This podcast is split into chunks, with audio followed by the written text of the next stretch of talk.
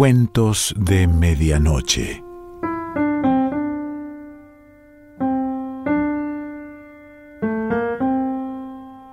El cuento de hoy se titula Denis no vuelve y pertenece a Selva Almada.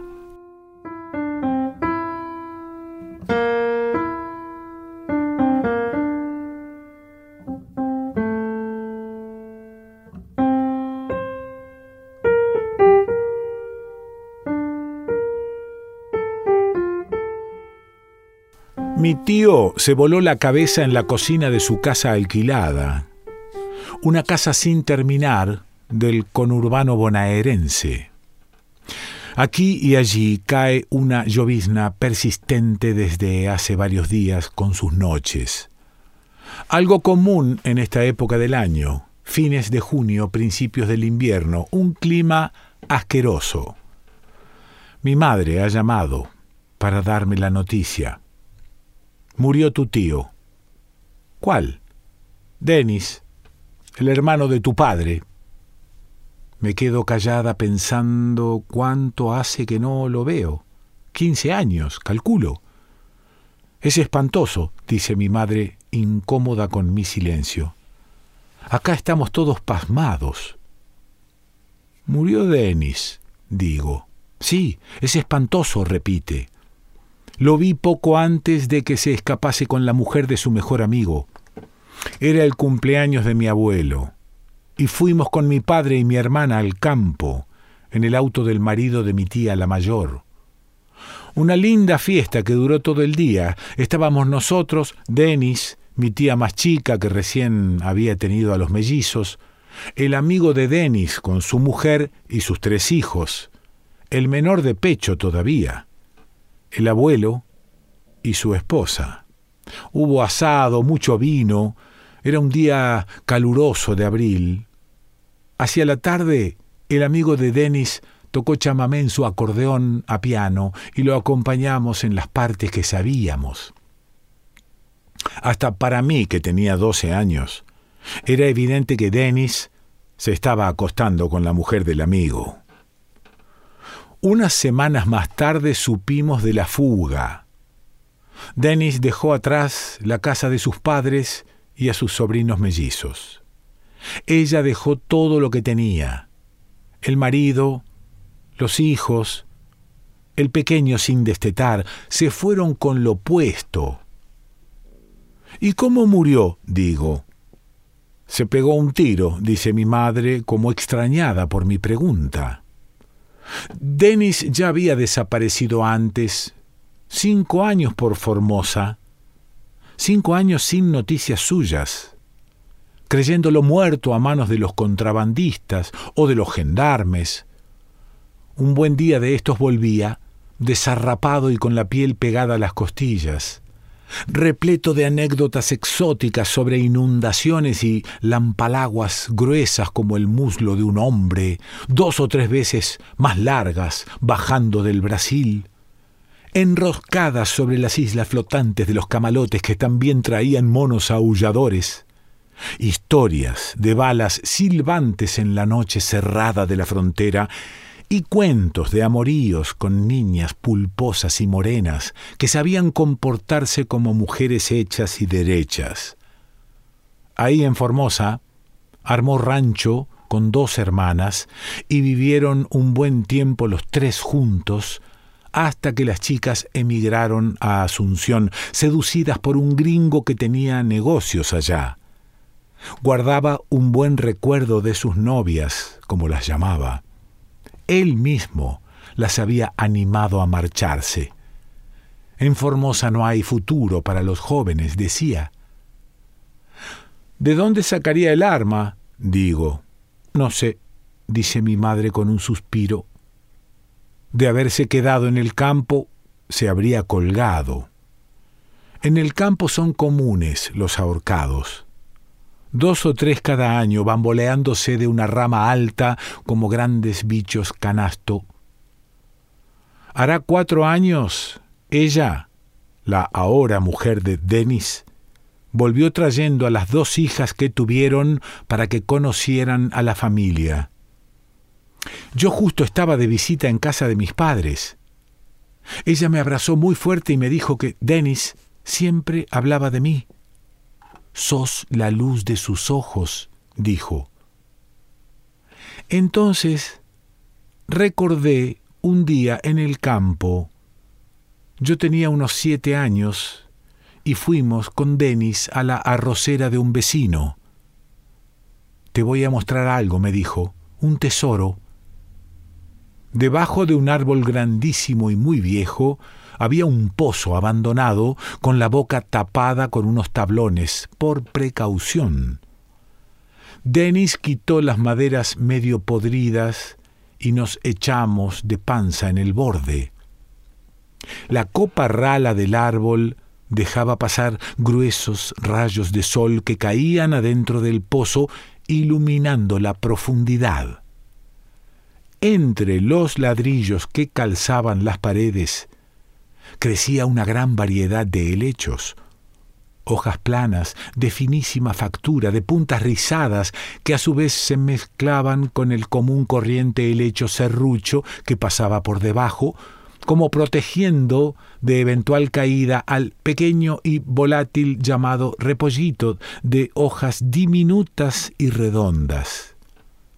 Todos explotando en brotes morados, enroscados en sí mismos, parecidos a cien pies, que así es como son los brotes del helecho, las hojas antes de ser completamente hojas, antes de abrirse, para ser netamente vegetales, parecen gusanos.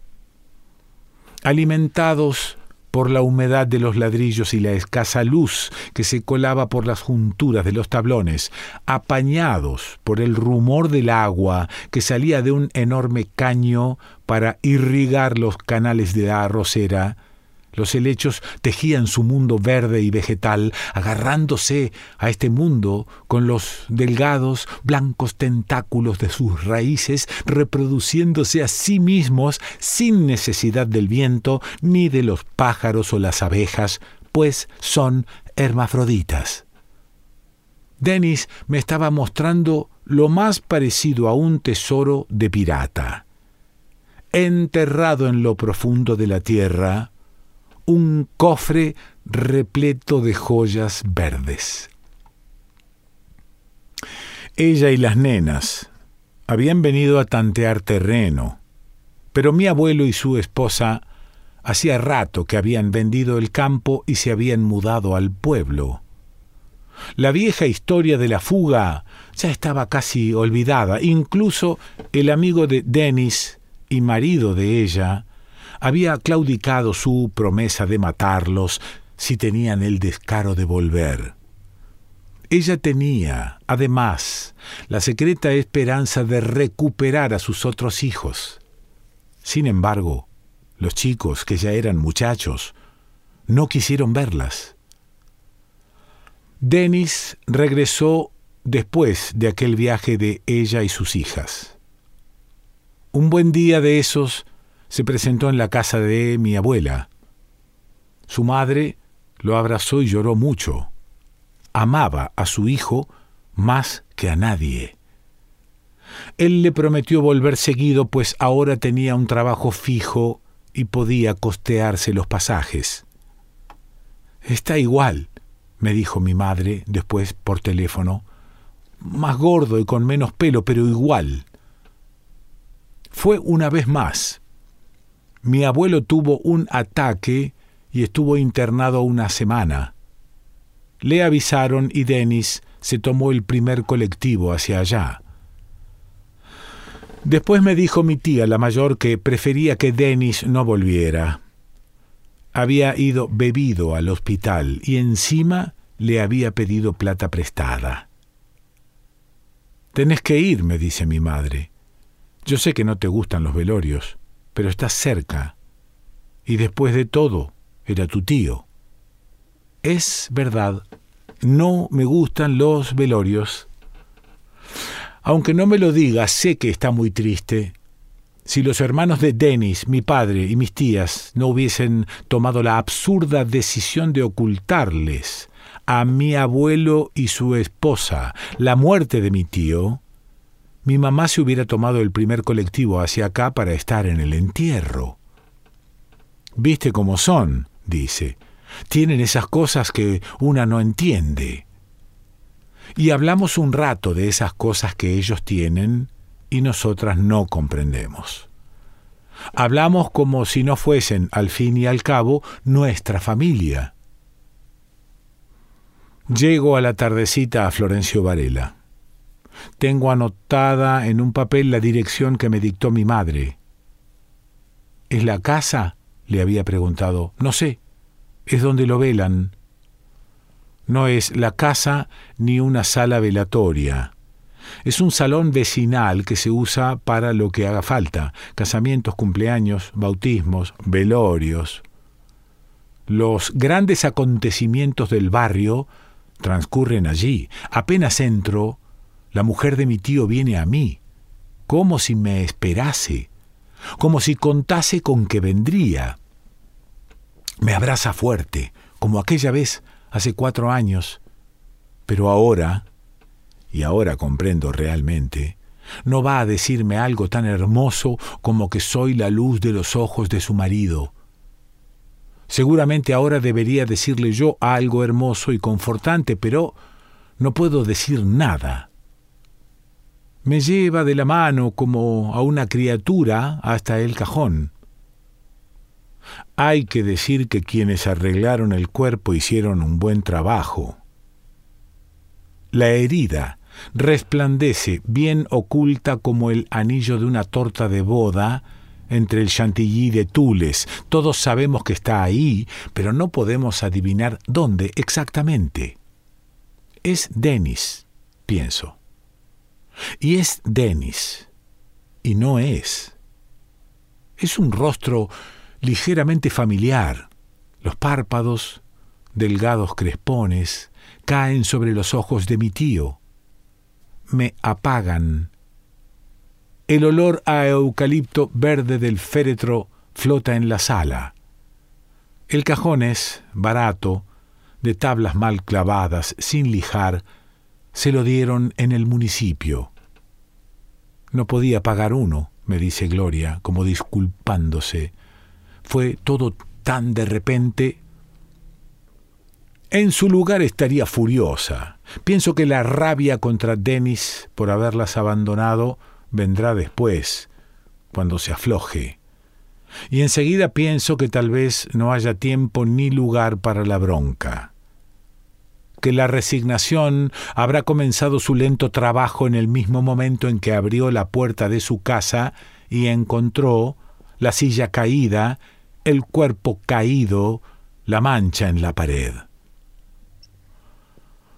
A la noche el gran salón está solo iluminado con la luz de las velas de la capilla ardiente.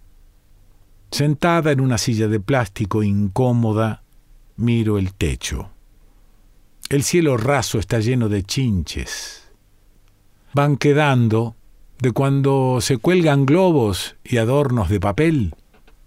La luz de las velas choca contra las cabecitas doradas, causando el efecto de un pequeño cielo de estrellas brillantes, mientras afuera en el patio garúa y se nota en los faroles desperdigados por el parque que, cuando hay buen tiempo, se usa de pista bailable. Gloria me había dicho hace un rato, teníamos fecha reservada en el salón para hacer el cumpleaños de la nena más grande. Cumple quince en un par de meses. El vestido comprado, flamante en su estuche de nylon colgado en el ropero, el salón reservado. Ahora se nos van todos los ahorros, dijo. Las nenas están desconsoladas. Las dos son rubias y tienen los ojos claros del padre. Una tiene trece y la otra quince. Deberían estar en este salón una noche como esta, abrazándose al chico que les gusta, bajo la bola de espejos que ponen cuando hay un baile. No las conozco, pero por esos brazos pálidos que tienen nos corre una parte de la misma sangre. Denis, ¿qué te pasó por la cabeza? justo antes de ensartar esos pensamientos en la bala. En una mañana plomiza amenazante de lluvia, el entierro es rápido, expeditivo. Siempre es así con los entierros de los pobres. En esta fosa de greda no podrían crecer los helechos. Del cementerio nos vamos a la casa que ahora es de Gloria y de las chicas. Visito la casa de mi tío cuando ya no es más su casa. Entro con ellas a la casa ahora vacía para siempre de Denis. Las chicas van directo al dormitorio. Están desesperadas y exhaustas. Algún comedido lavó la pared, pero habrá que pintar para que la mancha desaparezca totalmente. Me siento a la mesa cubierta con un mantel gastado. Gloria hace café. Le pregunto si puedo fumar y me dice que sí, siempre y cuando le convide. Se ríe. Antes fumaba como escuerzo, ¿te acordás? Me dice como si hubiésemos compartido una vida. Dejé hace tiempo. De vez en cuando le robo una pitada a Denis. El café está caliente y bien cargado. Ahora que pienso, la primera cosa que le echo al estómago en 24 horas. Selva Almada.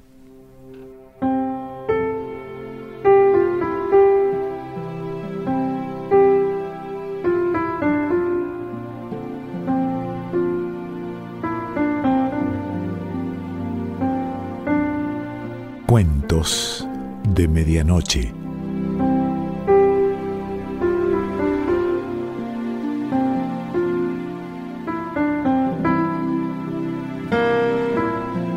Selección Pancho Mondino. Idea y lectura Quique Pessoa.